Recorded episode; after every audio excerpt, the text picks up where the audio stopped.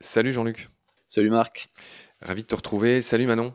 Salut Marc. Moi, je manque à tout mon devoir. Je devrais te saluer d'abord, en fait. C'est toi le. Ah non, non, c'est Jean-Luc, notre invité. Oui, oui, mais on salue les dames d'abord. Enfin, je sais pas ce que t'en penses, Jean-Luc. Il faut saluer les femmes d'abord. Bon, c'est fait. Euh, Manon, quel est notre programme d'aujourd'hui? On parle de, de, quels animaux? Aujourd'hui, on va parler en premier de l'arénicole et peut-être aura-t-on la chance de parler du martinet noir. Ah, on espère, on espère. Alors Jean-Luc, qu'est-ce que tu racontes sur l'arénicole Pourquoi tu parles de lui? Ah, Nicolas Marina. Quand j'étais petit et que j'allais sur les plages du Pas-de-Calais, je voyais les, pêcheurs à pied euh, dans les plages de sable fin se mettre euh, avec une, à creuser à toute allure euh, avec une bêche dans le sable et à extraire une sorte de gros verre rouge de 10 à 20 cm et le jeter dans un seau. En fait, l'arénicole, c'est donc un verre marin qui est d'un rouge très sombre et qui sert d'appât aux pêcheurs. Voilà, c'était pour l'instant sa seule utilité, jusqu'au jour où un biologiste, un dénommé Frank Zal, s'est aperçu que ce verre avait une qualité incroyable, c'est que son sang contient 40 fois plus d'oxygène que le sang humain. Et il a eu l'idée, dans, il s'est dit, tiens, euh, fort intéressant, il a eu l'idée de se servir de, ce sang, notamment pour les transports de greffons. Parce que quand, on transporte des, greffes de reins, de foie, de, de cœur, euh, il y a une course contre la montre qui se fait où euh, vraiment il faut que l'organe à, greffer soit oxygéné. En ajoutant dans la solution dans laquelle baigne cet organe à greffer, en ajoutant du sang d'arénicole, on peut moins courir, on peut prendre son temps. Bref, ce sang d'arénicole a, a, des vertus incroyables. Il peut en plus, contrairement au sang humain, être euh, lyophilisé, mis en poudre, conservé, etc. Et donc euh, Frank Zal euh, a découvert ça et milite actuellement pour protéger la rénicole et pour faire en sorte que ce sang soit reconnu comme très utile en médecine. Oui, il y a même une société qui s'appelle Emarina, qui est située à Morlaix, là où j'ai fait mon stage PQR, ça va te dire quelque chose, au Télégramme de Brest. Ah, Télégramme. Télégramme, ouais, Télégramme de Brest, à Morlaix, je salue mes anciens collègues, cahier culture du Télégramme. Enfin bref, il y a une société à Morlaix qui s'appelle Emarina qui justement commercialise ce sang de Arenicola marina, c'est son nom scientifique, on l'avait pas dit. Les pêcheurs le connaissent tous sous le nom plus simple de ver de vase. C'est exactement ce que tu as dit, l'hémoglobine 250 euh, fois plus petite que notre hémoglobine, mais qui est 40 fois plus oxygénante. Et en plus, j'ai lu ce matin en préparant l'émission qu'elle était lyophilisable. Elle est lyophilisable et euh, c'est assez dingue peut la mettre en poudre, contrairement au sang humain. Le sang humain ne supporte pas. Alors il y a un autre aspect, on va dire plus biologique quand même de ce verre. Là, on parle des aspects euh, qui nous sont utiles et c'est bien sûr pour ça que tu en parles dans ton livre, dans, ce grand procès des animaux. Mais euh, c'est, tu l'as dit, c'est un animal très commun et euh, les petits tortillons sur la plage indiquent sa présence. C'est-à-dire que l'arénicole en fait est un, un, verre qui se fait un petit abri en, en, forme de U dans le sable. Et une fois qu'il y est, il y reste.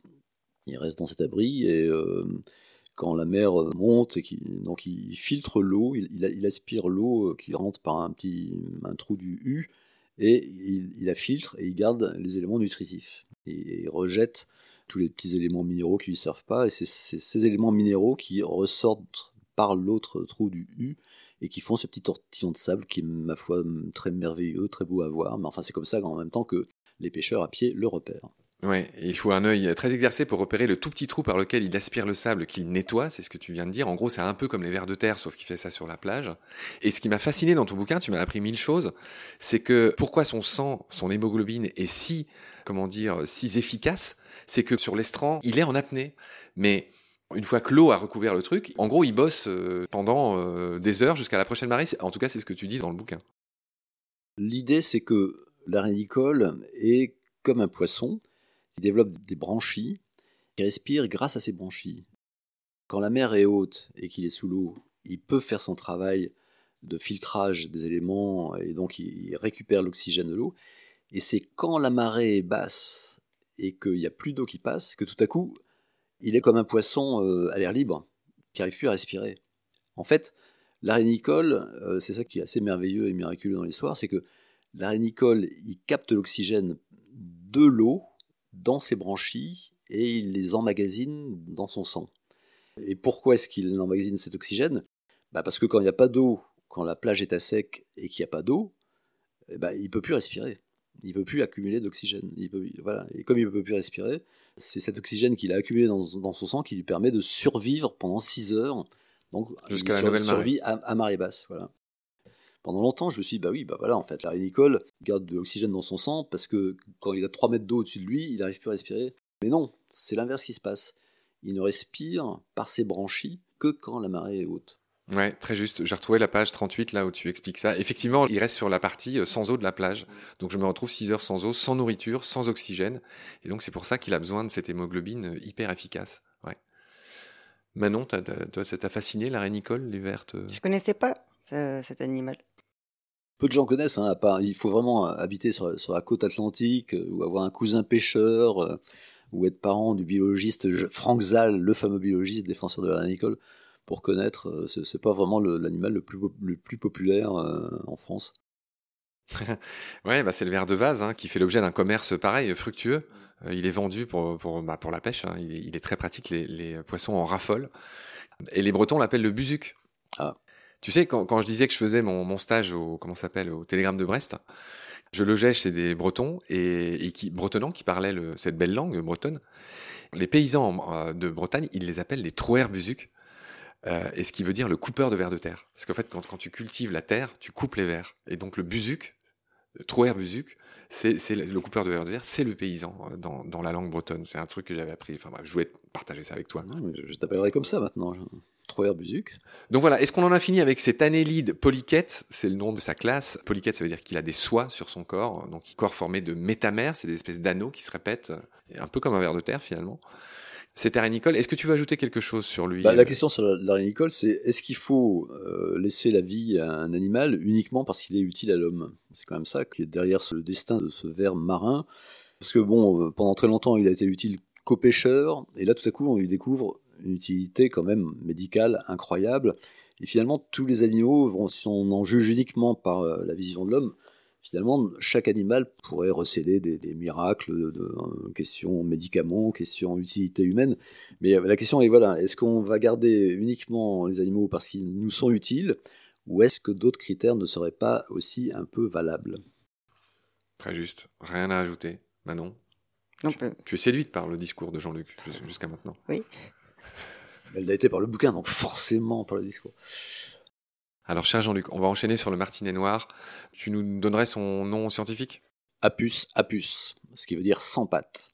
Un corps, une redondance, sans pieds, sans pattes, euh, apus apus. En effet, c'est un oiseau de tous les records. Hein. Tu en parles dans mm. ton livre. Bah déjà, le, fait d'être sans pattes, c'est bizarre parce qu'il n'a pas besoin de pattes. Enfin, en fait, il a des pattes, mais des pattes qui sont atrophiées avec des petites griffes. J'en ai vu ce dandiner là, il, est vraiment pitoyable. Quand il atterrit, d'ailleurs, il n'arrive pas à reprendre son vol. À, à prendre l'impulsion. Et pourquoi il n'a pas besoin de pattes? Parce qu'il vole. En fait, j'ai découvert le martinet noir il y a très longtemps. J'ai fait un article dans Science et Avenir il y a 30 ans. Il peut voler pendant des mois, pendant 9 mois, sans poser pied à terre. Il ne se pose que lorsqu'il a euh, des, petits et qu'il doit aller euh, venir, venir les nourrir. Donc euh, le martinet noir, c'est cet oiseau qui reste en vol. Comment est-ce qu'un oiseau comme ça peut rester en vol? Ses ailes sont extrêmement euh, aérodynamiques, très effilées. Quand un oiseau bat des ailes, c'est comme si on essayait de, s'envoler en battant des bras. Or, le martinet noir, lui, c'est comme si simplement il, bougeait les doigts. Parce qu'en fait, il a des métacarpiens extrêmement allongés, et donc ça lui demande un effort beaucoup moindre que la plupart des autres oiseaux. Donc c'est ça qui lui permet de rester en vol pendant des mois, si ce n'est sans toucher terre, sans toucher terre, de dormir en vol, de se nourrir en vol, de copuler en vol, de tout faire en vol. Jean-Luc, alors il se trouve que là, ça fait écho à, un, très beau numéro de la revue La Salamandre, à, laquelle tu es abonné, j'imagine. La Salamandre, qui est vraiment la, grande revue des naturalistes. Et donc, ils ont fait euh, un beau numéro qui, qui s'intitule L'oiseau qui ne s'arrête jamais. Et tu l'as dit, il peut rester en l'air jusqu'à 10 mois sans toucher terre. Il dort en l'air euh, la nuit, c'est-à-dire qu'il dort dans les fameux thermiques que tu dois connaître, euh, Manon, enfin, tu sais, ce que prennent les parapentistes, là. Enfin, en gros, il roupit dans les, dans les thermiques, c'est incroyable. Et donc voilà, je parcours ce beau numéro de la salamandre que je recommande à celles et ceux qui nous écoutent. Ils expliquent que, euh, ce bah, exactement ce que tu as dit, hein, sur ces longues ailes en forme de faux. Ils disent aussi qu'il a comme un écran photovoltaïque, son plumage sombre est bourré de mélanine, et ce pigment le protège du frottement de l'air et assure une absorption optimale du rayonnement solaire tout est fait pour, euh, bah, optimiser, enfin, vu qu'il passe toute sa vie euh, en l'air. Qu'est-ce qu'il raconte d'autre? Ravitaillement en plein vol, moucheron, puceron, petit coléoptère, autre fourmi volante. Le martinet capture ce qu'on appelle, c'est très poétique, le plancton aérien. Je crois que tu, je sais plus si tu parles de cette expression dans ton livre, le plancton aérien. Non. Voilà. euh, Enfin, il y a. Non, mais le martinet noir, ce qui est, ce qui est intéressant, c'est que, par exemple, dans, dans, dans les rues des villes, je ne sais pas si vous avez déjà entendu, il a, il a un cri incroyable. C'est l'un des oiseaux les, les- les plus rapides qu'on connaisse. Quoi. Il peut aller à des points de 112 km/h. voilà, 112 km/h. Et quand il va dormir, il, dort, il, il monte et il forme des espèces de dortoirs volants. Alors, il paraît que quelques aviateurs ont, ont- repéré au début du, 20e ces dortoirs. Sont dit qu'est-ce que c'est que ces, ces masses sombres? En fait, c'est des dortoirs volants de martinets. Ça m'a toujours fait rêver l'idée qu'on puisse croiser un dortoir volant. Bon, voilà. Quoi d'autre? C'est sans doute le, le- le- le plus beau, enfin l'oiseau euh, qui est le mieux fait pour le vol. Tu, tu- tu l'as dit, avec ces Mm. histoires de, de pattes quasiment absentes. Enfin, c'est vraiment un, un avion, euh, c'est un, chasseur en fait, hein, c'est un jet. Euh, ils évoquent aussi ses noms en anglais et c'est drôle parce qu'en allemand, il s'appelle le Segler, ce qui veut dire le voilier. Et en anglais, il a un joli nom aussi, il s'appelle le Swift. Vencejo euh, en espagnol, ce qui signifie euh, rapide. Donc dans toutes les langues, il a des noms qui lui collent à ses caractéristiques en fait. Et, en français, les paysans l'a- l'appelaient le, meneur d'orage. Parce qu'en fait, comme euh, il se nourrit d'insectes, quand arrivent les cumulonimbus, poussent devant eux des masses d'air froid, donc l'air chaud remonte, et les insectes qui sont dans cet air remontent avec ces masses d'air chaud, et donc se retrouvent en hauteur, et du coup le martinet noir grimpe pour aller manger tous ces insectes, et donc ça semble en nuée, et les paysans avaient remarqué que quand ils voient des nuées de martinets noirs euh, très haut dans le ciel, peu à peu arrive l'orage, donc meneur d'orage. Enfin bref, je renvoie ceux que ça intéresse à, à ce beau numéro de, de la salamandre. hein. Ils disent que c'est en 1949 qu'il y a un aviateur qui a découvert que les euh, martinets volaient, euh, enfin dormaient pardon, euh, en l'air. Ils font tout en l'air. Hein. Ils, se, ils se toilettent en l'air, ils mangent en Ah, l'air. moi j'ai une autre info, moi j'ai des aviateurs des années 20. Voilà. Ah oui, oui, alors peut-être que ça se complète. Enfin, en Bon. tout cas, dans la salamandre, ils disent en 1949, l'ornithologue suisse Emil Weitnauer suppose que les martinets dorment dans le ciel. Deux ans plus tard, pour vérifier son hypothèse, il les suit dans leur ascension vespérale jusqu'à 2000 mètres d'altitude à bord d'un petit avion, port de Zurich, etc. Bon, mais ça se trouve, c'est un autre. Et moi j'ai une autre info qui est un illustre biologiste italien, le sieur Spallanzani, avait remarqué dès 1797 que le, que le martinet dormait euh, en, en l'air. Spallanzani, il est célèbre en biologie, c'est celui qui a fait des expériences très cruelles sur les chauves-souris pour piger. En fait, c'est Spallanzani, c'est celui qui a découvert le, le radar des chauves-souris. En fait, Ah bon Le- ouais. D'accord. il les a, il leur a crevé les yeux. Enfin, il a, il a fait des trucs qu'on ferait plus aujourd'hui pour Ouais. comprendre comment ça marchait les chauves-souris. Et, et il est assez célèbre pour ça. Et comment il s'en sort, euh, le martinet, dans ce jugement, alors? Ah, comment est-ce qu'il s'en sort en, en fait, il n'est pas directement menacé. En fait, si, il est, il est menacé par- parce que sa- son unique nourriture, c'est les insectes. Il, ne mange que, que des insectes. Et il est menacé parce que, euh, en fait, les insectes, euh, on sait bien, sont en train de, prendre, eux, de plein fouet la sixième extinction. C'est les premiers touchés les plus- à cause des insecticides, des pesticides euh, qu'on met partout. Je ne sais pas si vous connaissez cette étude des biologistes allemands qui a traumatisé tout le- l'ensemble du monde scientifique. En 2017, des biologistes qui sont aperçus qu'en étudiant euh, ce qui se passe dans une soixantaine de réserves naturelles en Allemagne, ils ont, sur 27 années, ils avaient, fait un inventaire année après année des insectes volants et s'aperçu que la masse des insectes volants s'était effondrée de, en 27 ans de 75% dans les réserves naturelles.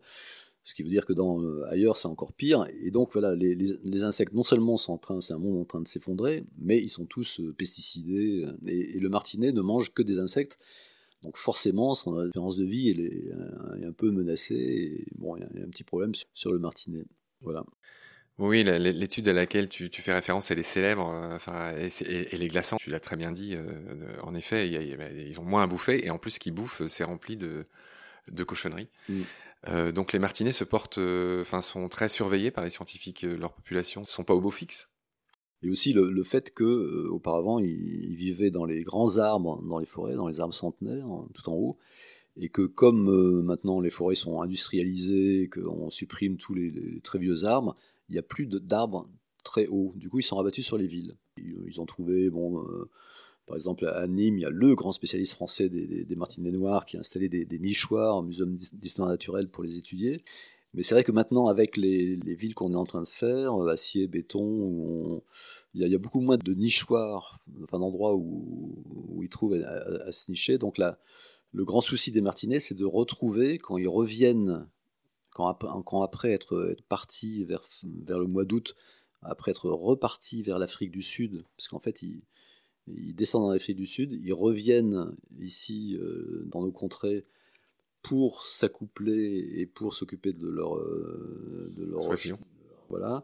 Et ils reviennent toujours ils sont c'est des gens c'est des, des, animaux d'habitude. Ils reviennent toujours dans la même ville et dans le même nichoir et donc, quand arrive un nouveau jeune martinet qui ne s'est pas encore accouplé, il cherche où se nicher et il a généralement du, mal à trouver. Donc voilà, donc la seule chose qu'on pourrait faire pour être un peu utile au martinet, c'est non seulement stopper complètement l'utilisation d'insecticides, mais c'est aussi installer des nichoirs dans les villes.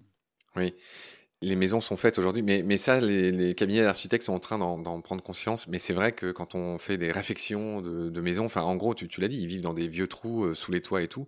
Et donc, c'est un peu comme pour les chauves-souris. Il faut faire gaffe. Enfin, il faut que les cabinets d'architectes euh, prennent soin, quand ils rénovent les maisons, de laisser un espace euh, pour ces colocataires-là. Donc ça, c'est encore faisable, mais pour ce qui est des insecticides, le combat est un peu plus, plus long. C'est vrai. Voilà ce qu'on pouvait dire sur le martinet noir Apus Apus. Manon, est-ce que tu veux ajouter une question? C'est d'ailleurs euh, ton ami Wozniak, le dessinateur, qui a si joliment illustré ton bouquin. Bah, c'est ce qu'il y a. Je sais pas comment s'appelle cette partie euh, quand tu ouvres la, couverture du livre. La page, de, page, de, garde. La page de garde, et eh ben c'est des martinets noirs. c'est magnifique. Ouais. Et c'est drôle parce qu'il y a une petite chauve-souris et il y a trois petits papillons. Voilà. Mais sinon c'est rempli de martinets. Oui, c'est un bon, un joli fond bleu nuit. Ouais. Il a fait un autre dessin où il y a des oreillers au milieu des martinets. J'imagine que c'est pour expliquer qu'il roupille euh, en l'air. Il est très fort. Et voilà. Et donc ainsi s'achève euh, sur ces histoires de roupiller et de roupiller en l'air et de martinets noirs l'épisode du jour. Merci beaucoup Jean-Luc pour tes lumières. À très vite. Salut. À plus Marc. Salut Marc.